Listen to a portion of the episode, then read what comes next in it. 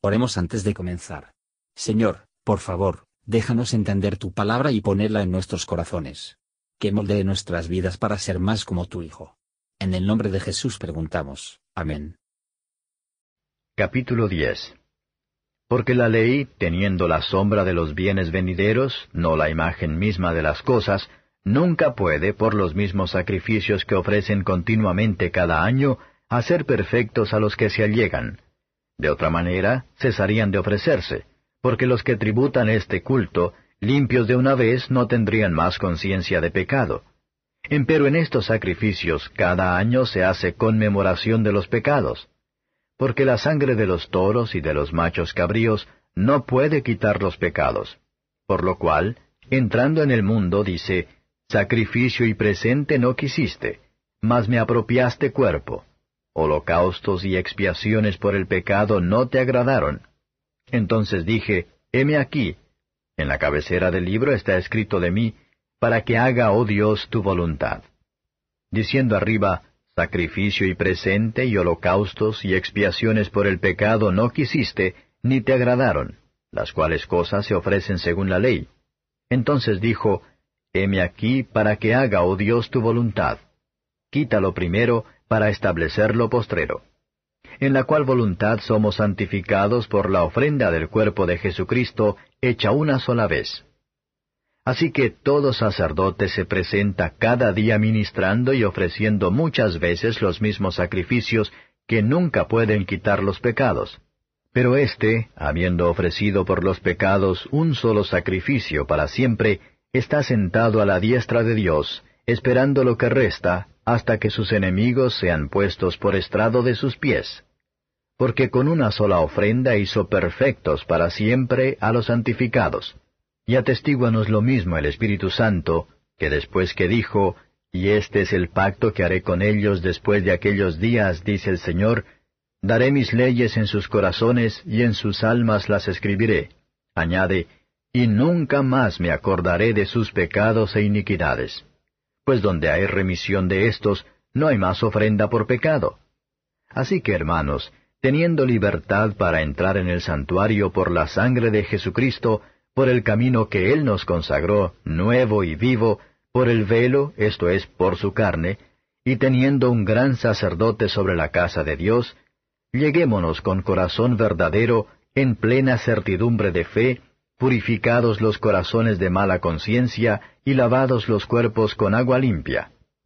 Mantengamos firme la profesión de nuestra fe sin fluctuar, que fiel es el que prometió, y considerémonos los unos a los otros para provocarnos al amor y a las buenas obras, no dejando nuestra congregación, como algunos tienen por costumbre, mas exhortándonos, y tanto más cuanto veis que aquel día se acerca.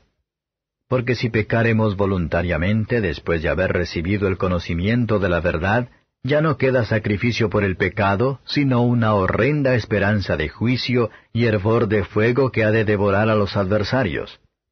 El que menospreciare la ley de Moisés, por el testimonio de dos o de tres testigos, muere sin ninguna misericordia. ¿Cuánto pensáis que será más digno de mayor castigo el que hollare al Hijo de Dios y tuviere por inmunda la sangre del testamento en la cual fue santificado, e hiciere afrenta al Espíritu de gracia?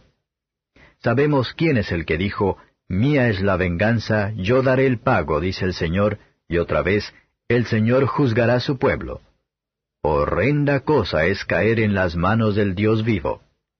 Empero traed a la memoria los días pasados, en los cuales, después de haber sido iluminados, sufristeis gran combate de aflicciones. Por una parte, ciertamente, con vituperios y tribulaciones fuisteis hechos espectáculo, y por otra parte, hechos compañeros de los que estaban en tal estado. Porque de mis prisiones también os resentisteis conmigo, y el robo de vuestros bienes padecisteis con gozo, conociendo que tenéis en vosotros una mejor sustancia en los cielos y que permanece. No perdáis pues vuestra confianza, que tiene grande remuneración de galardón, porque la paciencia os es necesaria, para que, habiendo hecho la voluntad de Dios, obtengáis la promesa. Porque aún un poquito, y el que ha de venir vendrá y no tardará. Ahora el justo vivirá por fe, mas si se retirare no agradará a mi alma. Pero nosotros no somos tales que nos retiremos para perdición, sino fieles para ganancia del alma. Comentario de Mateo Henry Hebreos capítulo 10. Versos 1 a 10. El apóstol de haber mostrado que el tabernáculo, y las ordenanzas de la alianza del Sinaí, eran sólo los emblemas y los tipos del Evangelio, llega a la conclusión de que los sacrificios los sumos sacerdotes ofrecen continuamente, no podían hacer los adoradores perfecto, con respecto al perdón y la purificación de sus conciencias. Pero cuando Dios manifestado en la carne, se convirtió en el sacrificio, y su muerte en el madero maldito el rescate, entonces el ser víctima de la pena infinita, su libre albedrío sufrimientos serán de un valor infinito. El sacrificio expiatorio debe ser capaz de dar su consentimiento, y la necesidad de su propia voluntad ponerse en el lugar del pecador, Cristo lo hizo. La fuente de todo lo que Cristo ha hecho por su pueblo, es la voluntad soberana y la gracia de Dios. La justicia trajo, y el sacrificio ofrecido una vez por Cristo, son del poder eterno, y su salvación nunca se acabará. Son de poder hacer todas las hagan perfecta, obtienen de la sangre expiatoria, la fuerza y los motivos para la obediencia, y la comodidad interior. Versos 11 a 18. Bajo el nuevo pacto, o dispensación del Evangelio, el indulto total y definitiva es que se tenía. Esto hace una gran diferencia entre el nuevo pacto y la vieja. En el antiguo, los sacrificios deben ser repetidos a menudo, y después de todo, solo el perdón que a este mundo debía ser obtenido por ellos. Bajo el nuevo, único sacrificio es suficiente para procurar a todas las naciones y edades, el perdón espiritual, o ser liberado de la pena en el mundo por venir. Bien podría este ser llamado un nuevo pacto, que nadie suponga que las invenciones humanas pueden hacer uso de los que los puso en el lugar del sacrificio del Hijo de Dios. ¿Qué queda entonces, sino que buscamos un interés en este sacrificio por la fe, y el sello de la misma en nuestras almas, por la santificación del Espíritu, para obedecer? Así que por la ley está escrita en nuestros corazones, podemos saber que somos justificados, y que Dios no más recordar nuestros pecados. Versos 19 a 25. El apóstol de haber cerrado la primera parte de la epístola, la doctrina se aplica a los efectos prácticos. Como creyentes tenían una manera abierta a la presencia de Dios, se hizo que utilicen este privilegio. La forma y el medio por el cual los cristianos gozan de los privilegios, es por la sangre de Jesús, por el mérito de que la sangre que se ofreció como un sacrificio expiatorio. El acuerdo de la santidad infinita con misericordia y el perdón, no se entiende claramente, hasta la naturaleza humana de Cristo, el Hijo de Dios, fue herido y molido por nuestros pecados, nuestro camino al cielo es por un Salvador crucificado, su muerte es para nosotros el camino de la vida, y para aquellos que creen esto, Él será preciosa. Deben acercarse a Dios, sería el desprecio de Cristo, aún para mantener a distancia. Sus cuerpos serán de ser lavados con agua pura, en alusión a las limpiezas dirigidas bajo la ley, por lo tanto el uso de agua en el bautismo, era recordar a los cristianos que su conducta debe ser puro y santo mientras que derivan comodidad y gracia de su Padre reconciliado con sus propias almas, ellos adornen la doctrina de Dios su Salvador en todas las cosas. Los creyentes deben considerar cómo pueden estar al servicio de los demás, especialmente removiendo entre sí para el ejercicio más vigoroso y abundante de amor, y la práctica de las buenas obras. La comunión de los santos es una gran ayuda y un privilegio, y un medio de firmeza y perseverancia. Debemos observar la venida de los momentos de prueba, y lo seguirá siendo con ello aceleró a una mayor diligencia. Hay un día tratando de venir a todos los hombres, el día de nuestra muerte. Versos 26 a 31. Las exhortaciones contra la apostasía y de la perseverancia, se insta por muchas razones de peso. El pecado aquí mencionado es un total y definitivo lejos de caer, cuando los hombres, con una voluntad y resolución completa sostenida, desprecian y rechazan a Cristo, el único Salvador, despreciar y resistir al Espíritu, el único santificador, y despreciar y renunciar al Evangelio, el único camino de salvación, y las palabras de la vida eterna. De esta destrucción Dios da a algunos pecadores notorios, mientras que en la tierra, un presentimiento terrible en sus conciencias, con la desesperación de ser capaz de soportar o para escapar de ella. Pero, ¿qué castigo puede ser más dolorido que morir sin piedad?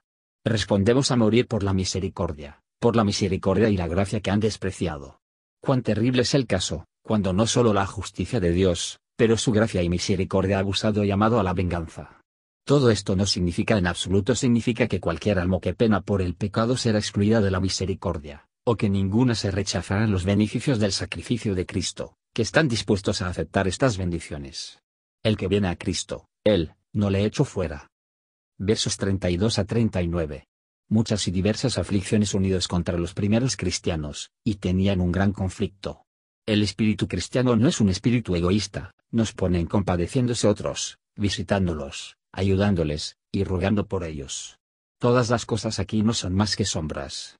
La felicidad de los santos en el cielo va a durar para siempre, enemigos nunca se lo podrán quitar los bienes terrenales.